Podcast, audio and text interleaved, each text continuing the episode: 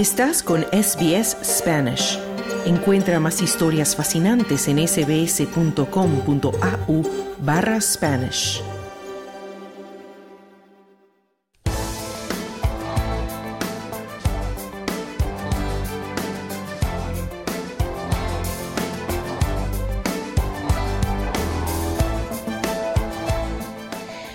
Hoy se ha dado a conocer las pérdidas de 1.400 millones de dólares del Seguro Nacional de Invalidez debido a errores de pago, incluidos fraudes y reclamaciones excesivas, lo que supone multiplicar por cinco la cifra de hace dos años.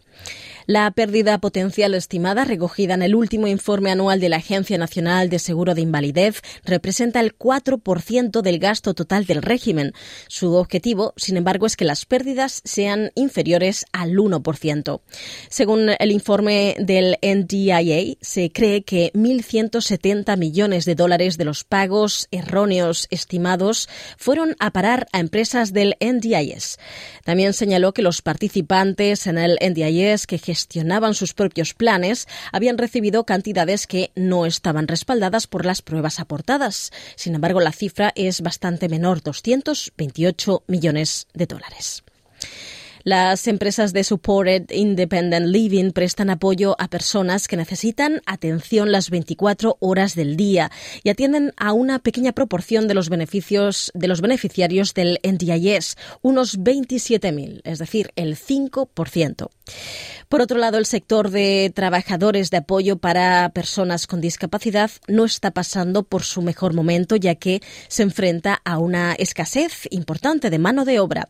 La rotación es grande dada la cantidad de, de oferta que existe en el mercado para acompañar a personas en sus domicilios.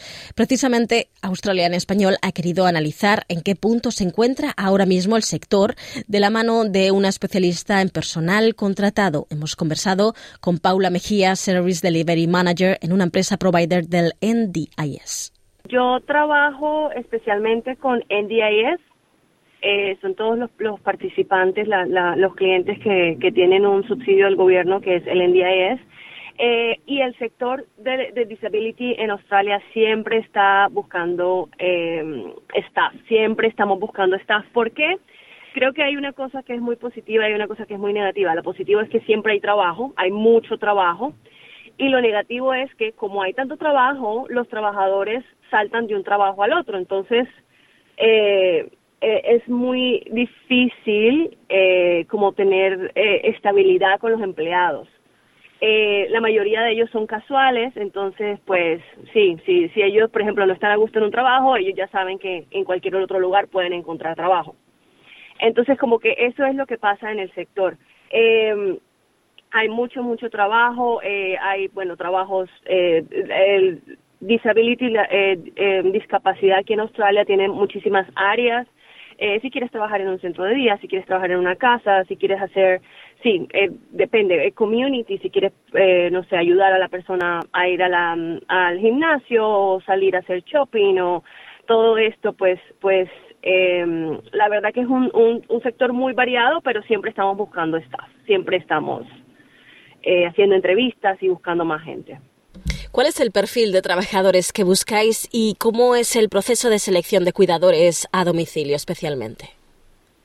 Eh, bueno, eh, varía, depende de la empresa, eh, pero lo mínimo, el mínimo requerimiento es el NDA es Working Screening Check, si, es, si vas a trabajar con, una, con un participante, con una persona que tenga, que sea del NDIS, eh, Polish Check, Working with Children, y lo mínimo que nosotros eh, pedimos, por ejemplo, es eh, Certificate for Disability or Individual Support. Um, sí, yo creo que eso es lo básico, como un certificado en discapacidad o certificado en en individual support o alguna algún entrenamiento que hayan tenido, algún certificado, obviamente eh, que sea validado por el gobierno eh, que estas personas hayan tenido. No necesariamente tiene que ser una profesión o un bachelor, eh, pero sí ese es el mínimo el mínimo requirement que, que pedimos. Eh, sobre todo porque explica mucho acerca de eh, manual handling, eh, lo que son transferencias de cama, de, de la silla de ruedas, los cuidados que hay que tener. Eh, sí, esos son los, los, los requerimientos más básicos. Eh, si, por ejemplo, no vas a trabajar con eh, una persona con el NDIS, y es, por ejemplo, eh, ya el sector de HK, pues varía, no, de pronto no necesitarás el working NDIS Working Screening Check, solo necesitarás Police Check o depende, sí, depende la edad, depende, depende el sector, pero, pero ese es el mínimo requirement. Y Paula, a la hora de, mm, eh, de seleccionar personal que hable un idioma, diferentes idiomas, alguien, por ejemplo, que no domine bien inglés, ¿eso cómo, cómo lidiáis con ello? Mira, eh, eh, es un sector muy variado, sector muy variado. Tiene que la persona tiene que hablar bien inglés, o sea, tiene que tiene que ser una persona que entienda porque eh, bueno, si no hablas inglés para, para la persona con discapacidad es mucho más difícil. Digamos que es una persona que, que, que, su, que su lenguaje es, es, muy... Eh, la persona tiene dificultades para comunicarse, entonces sí necesitamos que la persona hable inglés. Eh, en muchas ocasiones, por ejemplo, si te toca un participante que es non-verbal, pues bueno, ¿sí me entiendes? Pero, pero, pero sí, sí es básico que tengan inglés eh, hay gente que viene con mucha experiencia de otros países y es excelente, que tiene muchos backgrounds, que no sé, que la persona es, por ejemplo, enfermera en, en la India o es, no sé, doctor en África.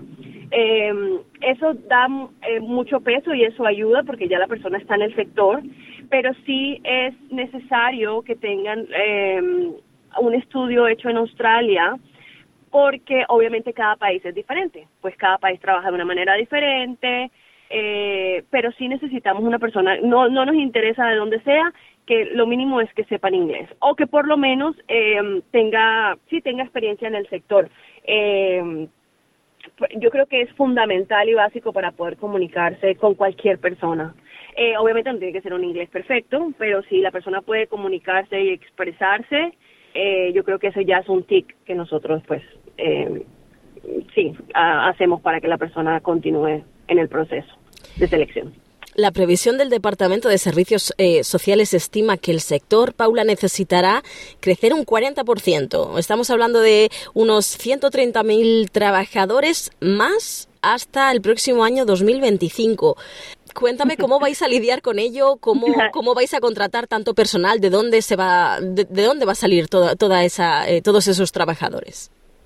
Mira, yo creo que, que parte de, de, esos, de esa cantidad de trabajadores van a ser de los estudiantes internacionales que llegan a Australia. Desafortunadamente, la mayoría de los australianos no, no trabajan en este sector. Eh, yo creo que puede ser un 70% de nuestro workforce en disability es de otros países, incluyendo Latinoamérica, eh, África, India, Asia, eh, pero es muy raro, es muy raro ver gente australiana trabajando. a ver, creo que también los, los a ver, los salarios tienen que ser competitivos. Eh, es un sector que para, para mí eh, sí está bien pago, pero es, es bastante trabajo el que hay que hacer. Eres, eres responsable cuando estás trabajando con una persona con discapacidad, eres responsable de esa persona. Nos enfrentamos a personas con, con, con muchos eh, comportamientos entonces, eh, creo que creo que yo el, el gobierno necesita invertir un poquito más. Lo bueno es que estos cursos que te estoy hablando de Certificate for Disability o el Individual Support no son muy costosos. Eh, creo que parte de ellos son eh, subsidiados por el gobierno, pero y son cortos, son digamos ocho meses, seis meses. Entonces yo creo que, que esa mayoría de personas, ese 40% que necesitamos en, en, los, en los siguientes años, va a venir de, de esos estudiantes internacionales que van a llegar a Australia.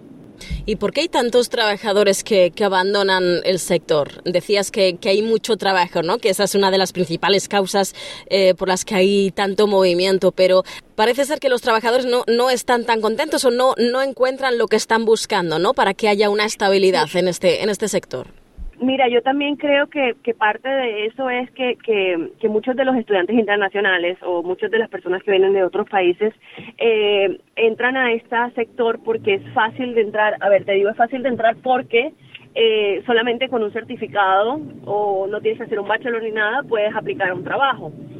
Eh, y a, veces son personas que en realidad nunca han trabajado en discapacidad y cuando llegan se, se enfrentan a un montón de retos que son trabajar con una persona con discapacidad. Para trabajar en este sector tienes que ser, tienes que tener mucha pasión, tienes que ser muy paciente, tienes que amar lo que haces.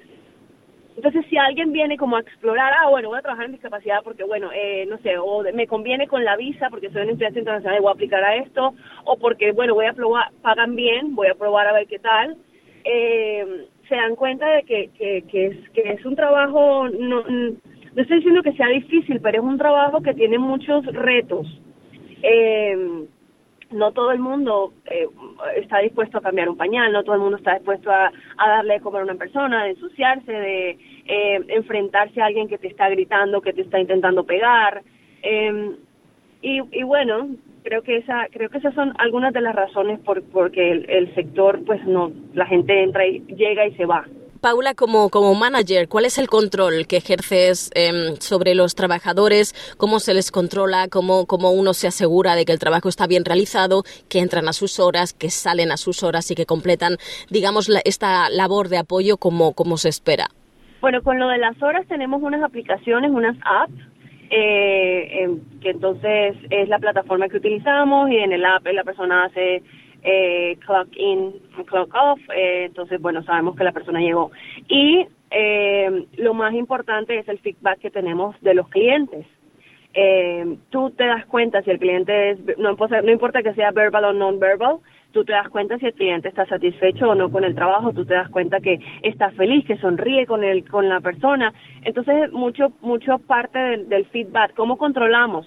haciendo visitas constantemente, haciendo visitas constantemente, uno llega a las casas, uno está, por ejemplo, ahora que estoy trabajando en, en SEAL, que es Support Independent Living, and SDA, que es Especially Disability Accommodation, eh, hacemos soporte en casa, entonces, eh, la persona con discapacidad vive en una casa y nosotros proveemos a los staff members que van a, ayudarle. ¿Cómo, ¿Cómo nos damos cuenta de que esté bien? Haciendo visitas, vamos, llegamos, la casa está limpia, eh, la persona, le preguntas a la persona y está contenta, o llegas y la casa está vuelta a nada, eh, no sé, no han eh, hecho los, los reportes, daily reports o los progress notes de manera eficiente, eh, la persona se queja, entonces bueno, ya hay que tomar medidas eh, al respecto pues de lo que está pasando. Pues Paula Mejía, Service Delivery Manager, ha sido un auténtico placer poder contar contigo y gracias por, por contarnos cómo, cómo funciona tu día a día. Muchísimas gracias, Noelia. Creo que, creo que hay que hacerle un poco más de, eh, creo que hacerle un poco más visible, porque es una labor muy linda, pero desafortunadamente creo que no tenemos eh, el apoyo o, la visibilidad que necesitamos.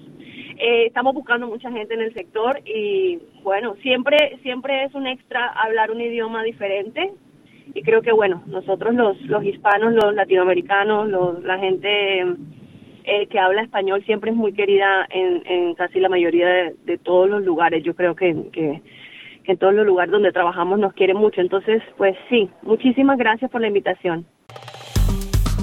Dale un like, comparte, comenta. Sigue a SBS Spanish en Facebook.